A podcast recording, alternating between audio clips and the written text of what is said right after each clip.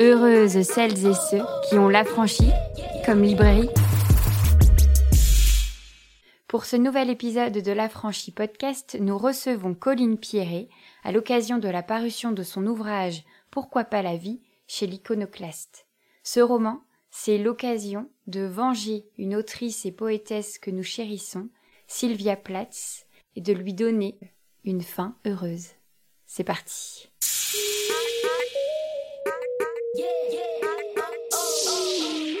Bonsoir Colline. Bonsoir Sozik. Il s'avère qu'on a la chance ce soir de pouvoir faire un ping-pong littéraire. C'est-à-dire qu'on va pouvoir faire se croiser ton essai, euh, Mhm. paru au monstrographe Éloge des fins heureuses, avec de ce fait ton roman, Pourquoi pas la vie chez l'Iconoclaste.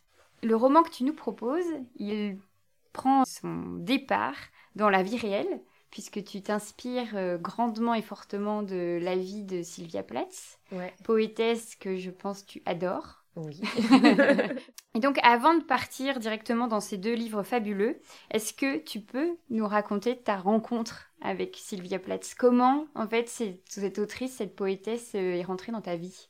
C'est pas anodin quand on Oui. rencontre Sylvia Ouais. Plath, généralement. Alors j'avais une vingtaine d'années et mon compagnon, qui n'était pas mon compagnon, qui était un ami à l'époque, était en résidence en Allemagne et, euh, et à un moment il m'a envoyé un mail en me disant Ah, je viens de lire le journal de Sylvia Plath, euh, c'est euh, hyper beau, c'est terrible, c'est déprimant, euh, c'est génial. Donc je me suis dit Ah, il faut que je lise, il faut que je vois ce que c'est. Et donc j'ai commencé par son journal. Et en fait, ça a été un, grosse, euh, un gros choc euh, esthétique et existentiel. J'ai vraiment beaucoup aimé son écriture et puis je me suis beaucoup retrouvée en fait dans ce qu'elle racontait de de son ambition, de son désir d'écrire et en même temps de sa difficulté à écrire, à, à être à la hauteur de euh, des exigences qu'elle avait pour elle-même, sa difficulté aussi à trouver sa place dans dans le monde, euh, à l'université, parce que son journal, donc c'est sûr, ça commence, elle a 18 ans, je crois, et ça finit euh, deux ans avant sa mort, donc à 28 ans. Donc c'est vraiment sur les années de formation, en fait, les années d'études et tout ça. Et moi, j'avais, euh, ouais, j'étais un peu euh, dans la même situation, j'avais rien de publié, j'étais pas, j'étais pas autrice. Et, euh, et voilà, et je me suis vraiment euh, énormément retrouvée dans, dans ce qu'elle disait. Et ça m'a, ça m'a beaucoup touchée. J'ai même euh, pris du temps pour le lire parce que c'était trop, euh, trop fort. Et, euh, et après, du coup, dans la foulée, moi, j'ai tout lu. J'ai lu, j'ai lu sa poésie que je comprenais qu'à moitié, mais qui me, qui me portait quand même. J'ai lu son roman, j'ai lu ses, ses nouvelles, j'ai lu des biographies, sa correspondance. Enfin voilà, je suis allée chercher partout et je me suis dit, Oh, faut que j'écrive un truc sur elle. Et voilà, et après, il y a encore eu dix ans derrière, le temps de trouver la façon d'écrire sur elle. Parce qu'au début, j'ai- commencé à faire une biographie, comme tout le monde. Et euh, rapidement, je me suis rendu compte que justement, ça avait déjà été tellement fait, et en plus tellement bien fait, de manière soit documentée, soit hyper poétique. Et qu'est-ce que j'allais apporter de plus, en fait, euh, si je faisais une biographie? Et du coup, euh, j'ai laissé le projet de côté euh, pendant pas mal de temps. Un moment, je me suis dit, ah, mais peut-être qu'il faut que je la raconte euh, par la fiction. Et, euh, et comme ce, qui m'importait, en fait, de, de dire d'elle, c'était combien moi je la voyais en vie, en fait, combien je la voyais vivante, pleine de vie, d'énergie, luttant. Euh, c'était vraiment. euh, et c'était ce qui me manquait un peu dans tout ce que j'avais lu sur elle. Et du coup, euh, j'ai fini par me dire, mais il faut que je la raconte littéralement en vie, en fait. Et donc, je- voilà, je suis partie de là, et ensuite, j'ai attendu un paquet d'années pour me sentir légitime à le faire. Et j'ai enfin écrit ce livre. Et c'est vrai que Sylvia Plath, euh, c'est pas anodin quand on la rencontre, parce que Mm. déjà, il faut beaucoup chercher, ou avoir quelqu'un euh, ou quelqu'une euh, d'un peu merveilleux sur son passage qui dit mais regarde, mais regarde, ça, ça va te Oui. plaire, parce qu'on en parle très peu. Et donc en effet, on la rencontre et en même temps, c'est pas une poésie ou une écriture facile. Sylvia Plath, elle est quand même cas pas en poésie. ouais. pas en poésie. Euh, dans ses romans, c'est parler beaucoup de la dépression, Ouais. enfin de son roman, euh, La cloche de détresse. Tu disais toi-même euh, qu'il y avait quelque chose d'assez proche quand même euh, dans, dans ce que tu avais reconnu en fait de son écriture, Mhm. alors que c'est un roman très dur, euh, su- sur une jeune femme qui tente de se tuer. En fait, on est quand même sur euh, la dépression sans solution, euh, sans clé, sans rien. On te do- Ouais. on donne juste euh, cette histoire-là.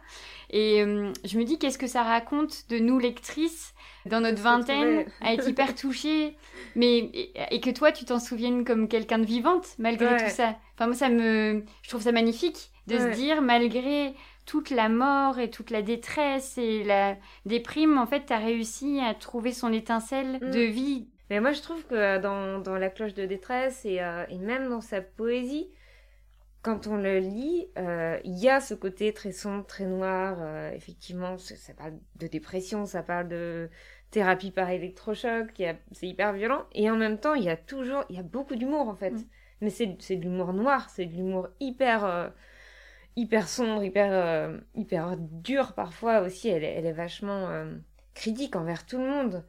Et, euh, et elle a un regard euh, assez méchant parfois en fait euh, envers les autres, mais elle est super drôle là-dedans. Et moi c'est c'est ça aussi, je pense que que j'avais vu, que je lisais et que je retrouvais pas dans les portraits que je lisais d'elle, dans les biographies où on voyait vraiment que l'amoureuse éplorée ou euh, ou la ou la, la, la, tragédie, les, les, les grandes disputes, les grosses colères. Enfin voilà, il y avait pas, on, on- je sentais pas ce truc-là, cet humour-là, et, et, et qui, moi, je trouve, est, est hyper euh, important, en fait, chez elle. C'est juste qu'il il prend cette teinte, voilà, hyper sombre et, et hyper noire. C'est ça, quand Mm. même. et ça, c'est- et ça, c'est peut-être assez proche aussi de l'esprit qu'on a euh, adolescent. Oui. D'esprit très critique.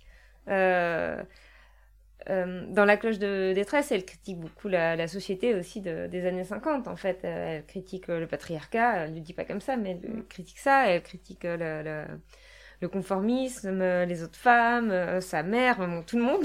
mais euh, mais euh, du coup, elle a un regard hyper aiguisé et qui est proche, je pense, de celui qu'on a quand on est ado et qu'on remet en question tout ce qui nous a semblé euh, euh, normal et établi quand on était enfant et qui tout à coup nous apparaît comme euh, absurde parce qu'on parce qu'on le voit différemment, quoi. Et d'ailleurs, aux États-Unis euh, et en Angleterre, elle est énormément lue euh, entre euh, 15 et 25 ans. Pour le coup, c'est un- c'est une lecture euh, fondatrice de toutes les jeunes femmes, quoi. C'est c'est très différent en France où effectivement on, on, on entend parler d'elle par bouche à oreille ou, euh, ou parce que quelqu'un nous a mis sur la, sur la piste, mais, euh, mais dans les pays anglo-saxons, je pense que c'est vraiment, ça fait partie des, des classiques de l'adolescence, quoi. Si on revient biographiquement parlant, donc Sylvia Plath est américaine. Ouais. Elle rencontre Ted Hughes euh, aux, aux États-Unis ou en Euh, Angleterre en je Angleterre. En Angleterre. Donc Ted Hughes, euh, qui est un grand poète euh, anglais. Anglais. Ils tombent amoureux, Voilà. ils fondent une famille. Euh, elle se fait vampiriser euh, quand Ouais. même fortement par euh, cet homme. Euh, elle se retrouve à taper tous ses manuscrits. Enfin, moi, je me souviens que c'est une information Ouais. qui m'avait énormément choquée euh, à 20 ans dans mes voyons. Elle a des, ils ont deux enfants ensemble. Ouais. Et, et elle se. Enfin, il y a vraiment quelque chose de très ritualisé qui arrive, qui est cette vie domestique, en fait, Mm. qui va prendre le dessus malgré tout le combat qu'on a l'impression qu'elle aura mené pour garder sa vie d'artiste et de poétesse, d'autrice. Euh, parce qu'elle veut écrire, elle veut continuer à écrire, mais en fait, il y a juste un espace-temps euh, qui. C'est ça, il y, a la- il y a le réel, quoi. C'est pas Un possible. Enfin, après euh, de- tout ce qu'elle a à faire, en fait, Ouais. euh, c'est des bribes, c'est des, des, des endroits parfois qu'elle Mm. arrive à. Et c'est comme ça qu'on a quelques traces de ses écritures, mais qui reste une œuvre. euh, euh, on peut tout lire, en fait. Mm. Ça reste une œuvre euh, compacte, en Oui, fait. On se dit, euh, Ouais. euh, par rapport à, à- à tout, ce qu'elle a pu dire sur l'écriture ou tout ce qu'on a pu lire sur ça, Ouais. elle a finalement écrit, écrit peu de choses. Ouais, en dans peu de temps, cela dit. Mais hein, en peu de temps, en- puisque- En, en 4 ans. euh, Ouais, c'est ça. Euh, Même pas. euh, Elle a commencé à publier en. Enfin bon, si t'enlèves le journal, elle a commencé à publier en 1960, elle a arrêté en 63, quoi. Ouais, c'est ça. Oui, c'est vrai, quand on met les dates. C'est pas mal, euh, quand même, ça- mine de au rien. final, ça va. C'est ok. Les journaux, ils ont été créés Oui. avant, les lettres, elles Mm. datent de toutes les époques, les nouvelles, elles ont... elle a commencé, euh, je sais pas en quelle année, mais dans les... au début des années 50 aussi, euh, quand elle était euh, toute jeune adulte.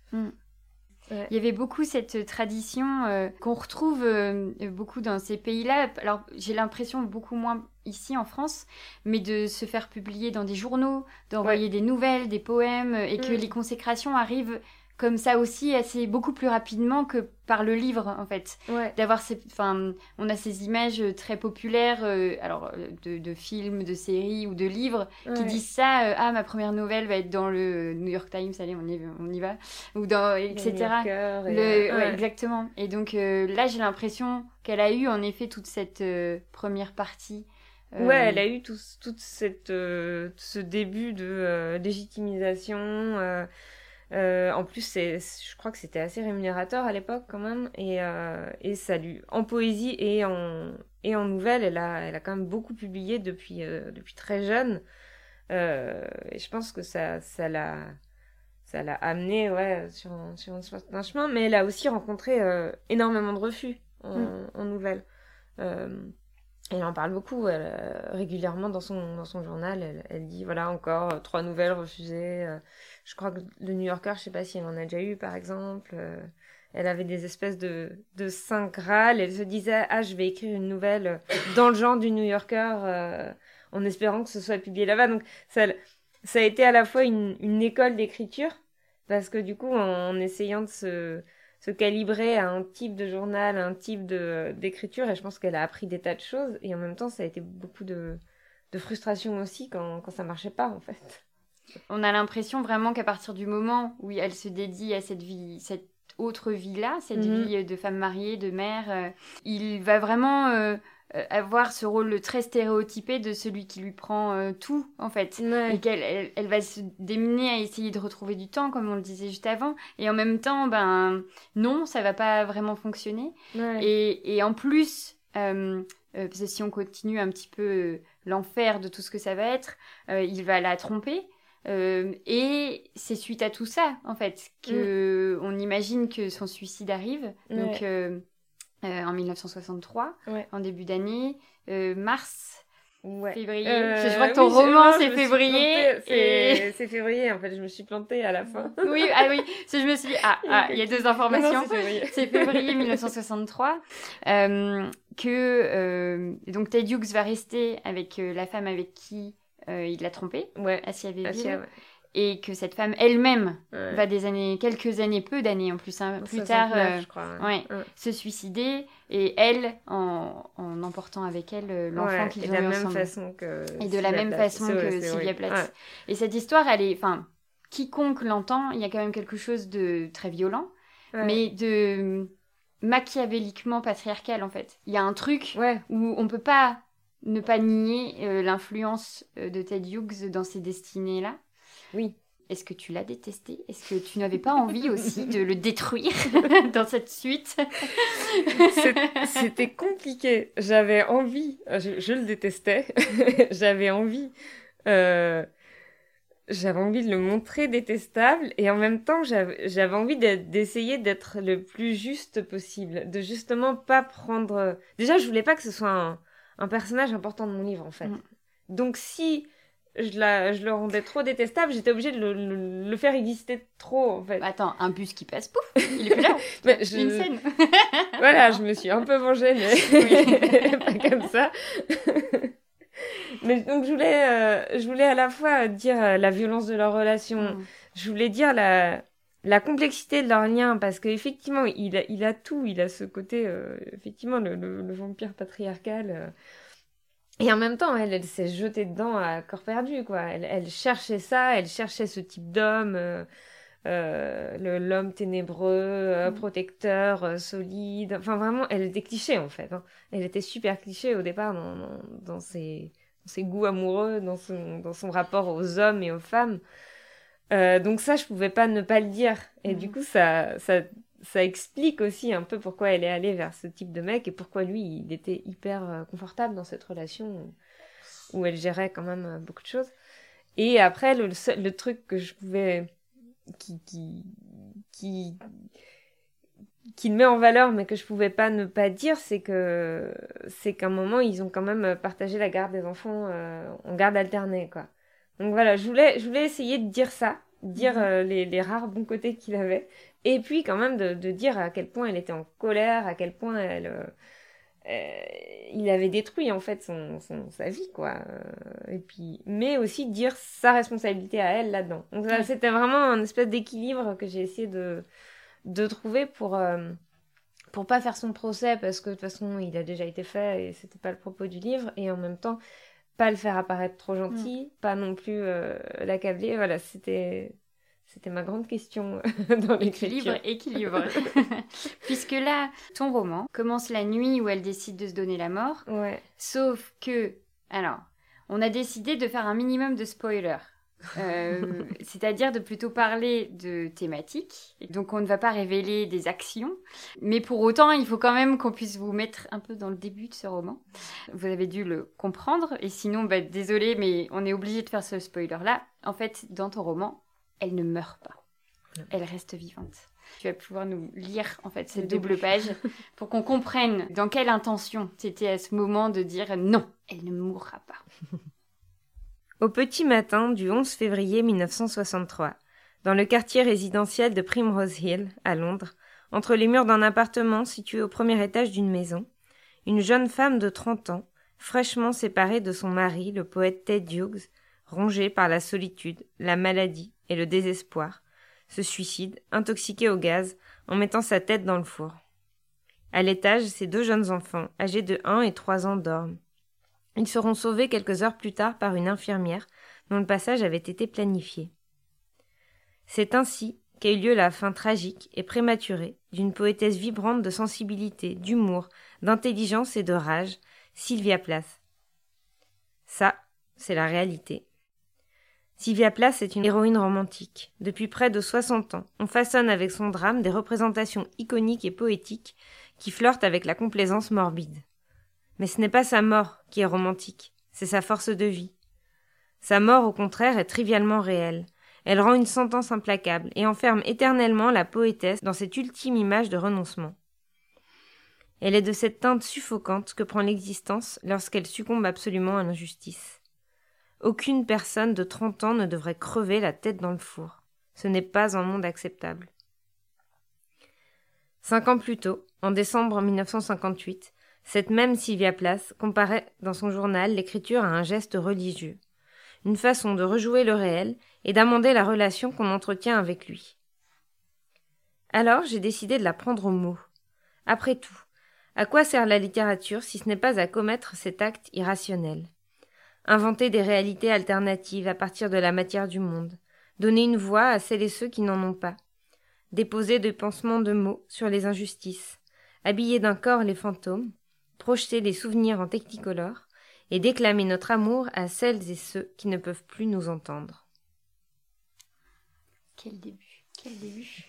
On sent bien là dans, dans ce prologue que tu, tu fais en fait de ton acte d'écrire la suite de sa vie un acte politique, en fait. Oui. Là, on est à un endroit engagé, militant, de dire non, elle n'aurait jamais dû mourir comme ça. Aucune femme ne devait vivre dans ce monde inacceptable. Et moi, je vais faire autrement, je vais raconter autrement. Voilà, je vais raconter comment je voudrais que les choses soient. Et euh, ce qui m'a énormément touchée dans la lecture de Éloge des fins heureuses, mais je, je pense que je ne m'attendais pas à ce que ce soit aussi euh, émouvant que de mm. lire euh, quelqu'un, quelqu'une nous dire mais attendez, les comédies romantiques, le, le, le positivisme, l'optimisme, le, les fins, les belles fins, le bonheur, en fait, euh, on nous les enlève et c'est pas anodin. Et donc, moi, je milite pour que on en ait plus, pour que ce soit toujours plus, en fait. Mm. Parce que c'est ça qui rend la vie belle, en fait. C'est d'imaginer la joie, l'espoir, etc. Ouais. Dans quel ordre ce euh, Éloge des fins heureuses, il, est, il a été publié avant ouais. Euh, euh, pourquoi pas la vie? Mais dans son écriture, est-ce que ça a été la même chose? Tu l'as écrit avant de te lancer au final dans le projet définitif de la nouvelle vie de Sylvia Plath? Ou c'est un petit peu vraiment. Euh, ils ont filouté les uns avec les autres euh euh, Alors, j'ai commencé. Enfin, j'ai écrit Éloge avant d'avoir écrit Pourquoi pas la vie, mais j'avais eu l'idée de Pourquoi pas la vie avant d'écrire Éloge. Enfin, de, l'idée de, cette, de ce renversement, de ce, mm. de ce sauvetage avant d'écrire Éloge des femmes heureuses.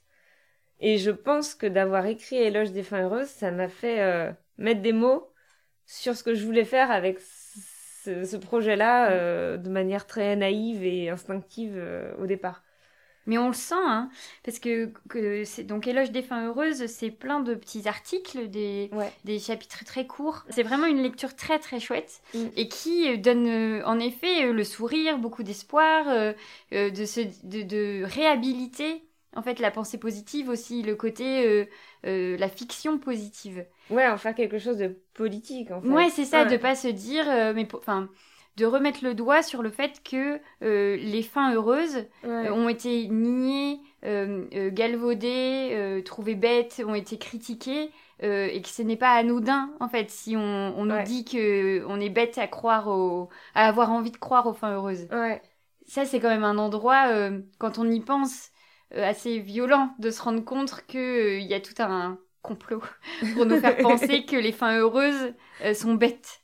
Oui, ouais, c'est quelque chose de très propre à la littérature et à la littérature française peut-être que de que de d'adorer le drame, d'en faire le, le, le seul la seule manière de penser et de concevoir le monde possible en fait euh, comme si euh, comme si aller du côté du tragique et du drame c'était euh, c'était avoir un esprit plus critique mm. et comme si on pouvait pas avoir un esprit critique et une pensée politique dans la joie c'est quand même terrible parce que ça veut dire que que, que militer que que qu'avoir un rapport au monde politique, ce serait forcément de la souffrance et de la douleur. Et donc, du coup, ben, à quoi bon, en fait? Si c'est pour la, souffrance, autant, euh, autant, être, enfin, autant laisser tomber, quoi. Mm. Et, euh, et ça dit quelque chose. Moi, je trouve que ça, ça casse quelque chose, d'une énergie qu'on pourrait avoir et qu'on, voilà, se dire que, que, que, que, vouloir un rapport au monde euh, combatif et, et engagé, eh ben, ça peut être dans la joie, ça peut être pour de la joie, ça peut être euh, fait avec, euh, avec de la légèreté, avec euh, de l'utopie, avec des, des, choses qui sont, qui sont voilà, qui, qui regardent du côté en fait de ce qu'on veut avoir et pas du côté de ce qu'on combat. Enfin, que, que l'un n'empêche pas l'autre, quoi. Mmh. C'est vraiment incroyable à quel point les, les, deux lectures devraient être ensemble. Je pense que vous devriez penser à un, package. Mais vraiment, parce que, tu vois, je fais des ping-pong, j'ai des parties euh, enfin, j'ai des répliques de mm. Sylvia dans le roman qui me reviennent où elle dit ça à un moment donné. Euh, mais en fait, euh, qui, qui m'oblige à parler du passé, à écrire le passé, mm. alors que je peux me concentrer sur le présent et le futur Et cette phrase-là, elle m'a hantée. J'en ai parlé à plein de monde. J'en ai parlé avec des auteurs, des autrices, et j'étais mais, mais c'est vrai, en fait. Au bout d'un moment, imaginer un futur joyeux. Ouais c'est déjà peut-être se le permettre. C'est ça. Si on n'imagine pas, on peut pas le rendre possible en fait. On peut pas. On a besoin de l'imagination pour euh, envisager euh, comment le monde peut fonctionner autrement ou différemment. En fait. C'est ça, ça enfin, c'est entre autres à ça que sert la littérature, quoi, et à ça que sert le cinéma et la fiction. C'est d'imaginer des, des mondes possibles. Après, on n'est pas en train de dire que pourquoi pas la vie, c'est un easy roman euh, où tout est rose, où tout est beau. Non, c'était pas non plus le but. Voilà. Euh, C'est-à-dire que euh, malgré sa, couverture flashy, etc., on est quand même sur un pas à pas. Parce que on, rencontre Sylvia Plath alors qu'elle a tout préparé pour se mettre la tête dans le four. Et hop, il se passe quelque chose qui fait que elle ne va pas le faire, elle va être empêchée. Mais pour autant, c'est pas comme si l'envie allait euh, euh, mm. comme ça partir euh, en trois secondes. C'est-à-dire qu'on va vivre aussi avec elle la transition, ce moment où comment ça se passe? Est-ce que c'est toujours un besoin que j'ai que de mettre fin à ma vie? Ou, est-ce que cet empêchement veut dire quelque chose d'autre? Est-ce que c'est pas une intervention un peu d'un extérieur, quelque chose qui vient enfin bousculer mes plans en fait? Et ça, tu laisses vraiment le temps aussi à ce personnage de prendre sa place dans ce récit-là. Et j'ai trouvé ça hyper appréciable parce que, en effet, dans une littérature euh, peut-être plus rapide, plus facile, on aurait eu euh, une scène et puis hop, euh, tout de suite, elle avait des aventures de ouf qui lui arrivaient, etc. Donc là, les aventures, elles mettent un petit peu de temps avant mm. d'arriver parce qu'il faut vraiment que le process de l'envie de vivre revienne. Mm. Ça, ça a dû être euh, en technique d'écriture de prendre le temps d'écrire cette période-là. Parce que j'imagine que tu avais hâte aussi de la faire vivre des choses dingues. Alors que là, on... Enfin voilà, tu la façonnes petit à petit, quoi. Tu la laisses être comme on la connaît avant de l'amener euh, dans... C'est ça, elle, est quand même plus profonde de la dépression, quoi. Je mm. pouvais pas la faire sortir euh, comme ça en un claquement de doigts, euh, hop, ça va mieux. Il y a quand même tout un processus de rémission, même dans les conditions les plus idéales qui, va, qui va prendre du temps, quoi. Donc je voulais parler de ça, et puis je voulais parler de ça, de la dépression, en fait. Je voulais raconter aussi ça. Et, euh, et quand j'ai écrit, en fait, quand j'ai commencé à raconter ça, euh, je savais pas ce qui allait lui arriver ensuite. Je savais pas euh, quelles étaient les aventures qui allaient lui arriver et, et comment j'allais amener ça. Donc du coup, j'ai pu me laisser le temps de raconter ça, cette sortie petit à petit, très, très lente de la dépression, parce que je savais pas ce qu'il y aurait derrière, donc c'était le temps de réfléchir. Très bien. et de me dire, euh, voilà, voilà qu'est-ce qui peut, euh, qu'est-ce qui peut se passer maintenant, en fait, maintenant qu'elle est sauvée, bon, ben voilà, il faut, qu'elle ait une vie, quoi, faut pas qu'elle soit juste sauvée. Et, euh, mais c'était, je me rendais bien compte, en fait, j'avais écrit cette première partie avant, que le ton, la tonalité était très différente. Que même dans l'écriture, finalement, euh, j'ai travaillé mon écriture différemment selon les... ce que j'ai coupé en saison, en fait. C'est que l'écriture est différente. Dans, dans, euh, dans la partie dépression, c'est que des phrases courtes, c'est très euh, descriptif, c'est très, c'est très sur les sensations, sur, sur les émotions, sur les pensées. Et, et tout à coup, après, il y a plein de dialogues, il y a des personnages, il y a des couleurs. j'ai vraiment essayé de travailler ça. Euh, pour que pour qu'on on, vive ce, ce passage-là de, de, d'un état à un autre quoi. Mais c'est vrai que maintenant que tu, tu en parles, c'est cette couleur-là, euh, ce rythme-là, en fait, ça, ça crée un, quelque chose d'assez cinématographique. Mm. Dans ton écriture, euh, on a très vite en fait des flashs, des, des choses qu'on peut imaginer, mais d'autant que ça se passe à Londres, que en fait on a une image de, on a voilà il y a quelque chose en fait euh, qui qui, qui, fait sens en fait dans, dans notre imaginaire euh, visuel, on va dire, et, et, de ce qu'elle vit, et quand elle va en librairie, quand elle... Enfin, il y a des petites actions de la vie quotidienne qu'on vit avec mm. elle et ses enfants, et, et je me rends compte que j'ai une enfin, je visualise énormément en fait ce roman. Ouais. Euh, là où je suis pas persuadée que ce soit toujours le cas, euh, en enfin, euh, j'ai tant ce souvenir-là, en fait, assez palpable mm-hmm. de, de, de, la vie que tu lui as construite. Ouais. Et, et notamment, un des points, je pense, très fort de ton roman, c'est aussi les relations entre femmes. Je trouve que, en fait, elle est fort entourée de femmes, de manière assez surprenante en plus. C'est des arrivées un petit peu par hasard, là, comme ça et notamment un peu sa binôme, euh, une, une, personne qui va être importante dans l'intrigue, mhm. euh, qui, euh, qui va vraiment en fait aussi la remettre dans une certaine modernité. Oui. J'ai l'impression en fait que Sylvia Plath, on la garde un peu comme ça. Assez poussiéreuse. Mhm. Il y a quelque chose parce que parce que, bah, on a l'impression qu'elle a pas vécu en fait. Donc elle est là comme ça dans l'histoire très figée qu'on sait d'elle et qu'on connaît d'elle, qu'on nous a transmise d'elle. Et, euh, euh, Greta, euh, ce personnage dont on ne vous dira rien d'autre, arrive et, j'ai l'impression qu'elle la réveille sur toutes des théories, des, mm. des idées hyper engagées, féministes, antiracistes, des, quelque chose, c'est elle qui lui fait découvrir la musique de cette époque-là. Et ce personnage-là, tu t'es appuyé sur enfin, je sais pas, peut-être euh, une autre figure existante de cette époque-là ou d'une autre, ou c'est carrément euh, de ton invention, euh, tu t'es pas allé jusqu'à, en fait. Non, Greta, c'est vraiment une invention. Mhm. pour moi, c'est c'est les années 2020 qui débarquent dans les années 60. En fait, c'est la voix du futur qui mhm. vient raconter là où on en est dans nos réflexions féministes sur les rapports avec les hommes, sur la place des femmes, sur, sur le, le, les, les rapports hommes-femmes dans le travail, dans voilà partout. Elle, elle, vient un check-up. Donc c'est un, un c'est anachronique, mais c'est voulu en fait. C'était vraiment voulu. Et alors que, que Sylvia Place, ouais, effectivement, moi je la vois poussiéreuse. En fait, elle est, je pense qu'elle est restée coincée à l'orée euh, des années 60.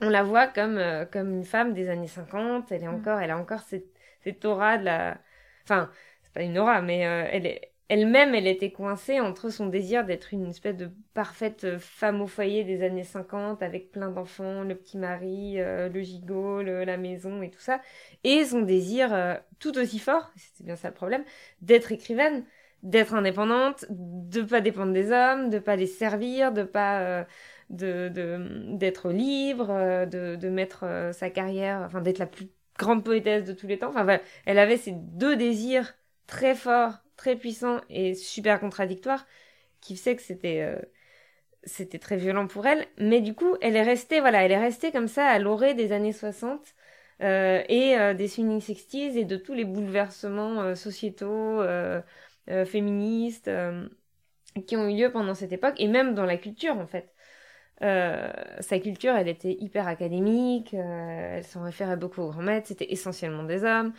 Euh, donc, comme je l'ai fait basculer en fait dans, dans, cette espèce de nouveau monde là qui arrive en 63, 64, euh, Greta, elle lui amène tout ça, elle lui amène ce nouveau monde, ces nouvelles manières de penser. Elle, elle va plus loin que ce qui est déjà en place, mais du coup, ça l'a fait, ça l'a fait bouger, ça l'a, ça l'a fait euh, changer parce que euh, dans ses rapports aux femmes, par exemple, elle avait des rapports hyper complexes aux femmes, très, euh, très dans la concurrence. C'était toutes des rivales en amour et et professionnellement. Euh, elle avait, c'était très complexe. Donc là aussi, le, la question de la sororité, c'était pour la faire évoluer là-dessus, quoi, pour, lui, pour la faire se rendre compte de, euh, de ce rapport problématique qu'elle avait aux femmes et de en quoi ça la, ça la blessait, en fait, en quoi ça, la, ça lui fait du mal. Et, euh, et elle avait besoin de réfléchir à ça, de le voir, de le comprendre, de le changer pour, pour avoir des, des liens plus apaisés et plus joyeux et,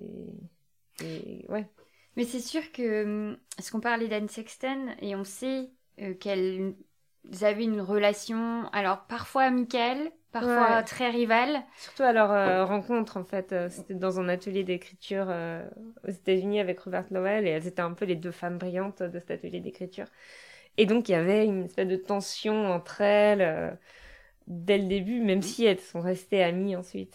Oui, c'est ça. Il y a eu quelque chose en fait de euh, attraction-répulsion. En fait, ouais, c'est ça. Euh, alors qu'au final, en fait, elles sont euh, toutes les deux euh, des, des, figures euh, maîtresses en fait de, de ces poésies très particulières mm. qui euh, rendent compte en fait de ce de, de ces personnalités déchirées entre eux comme tu le disais la, la, partie domestique et la partie autrice universitaire qui aurait fait des études etc mm.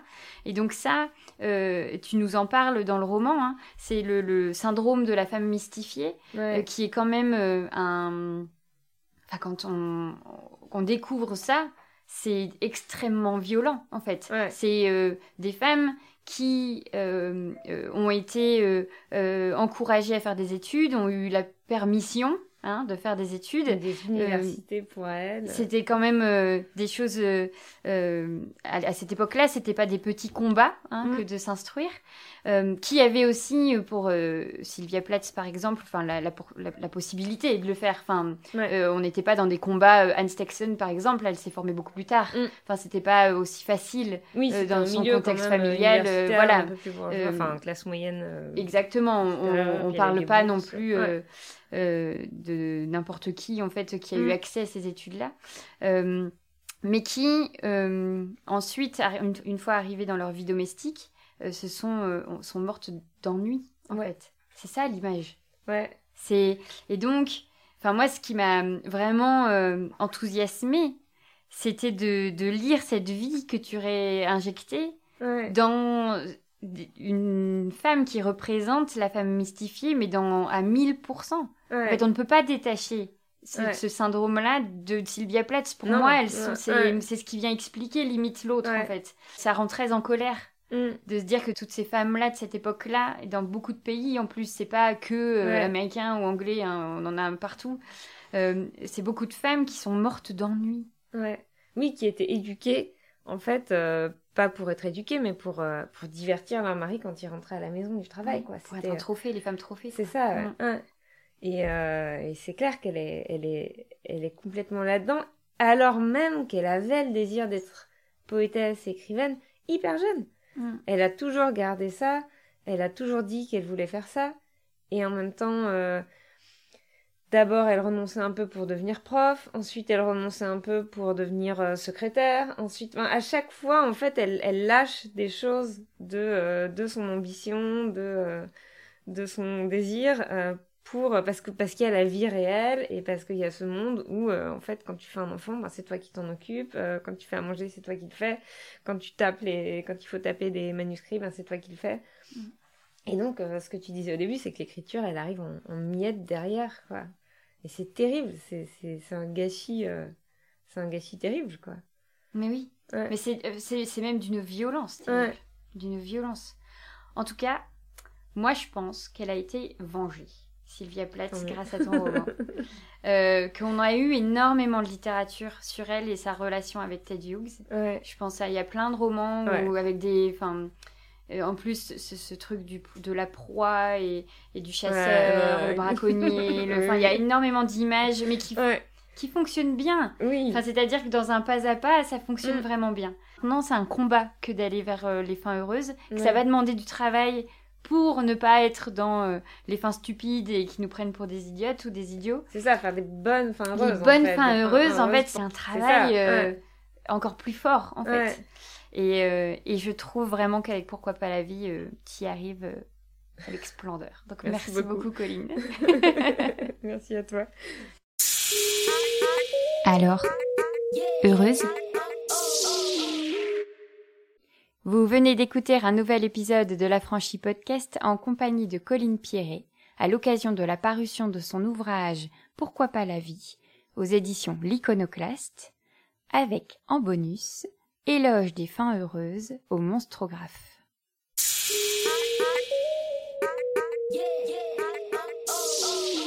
Si tu réalises que la vie n'est pas là, que le matin tu te lèves sans savoir où tu vas, résiste, prouve que tu existes. Avec l'affranchi podcast.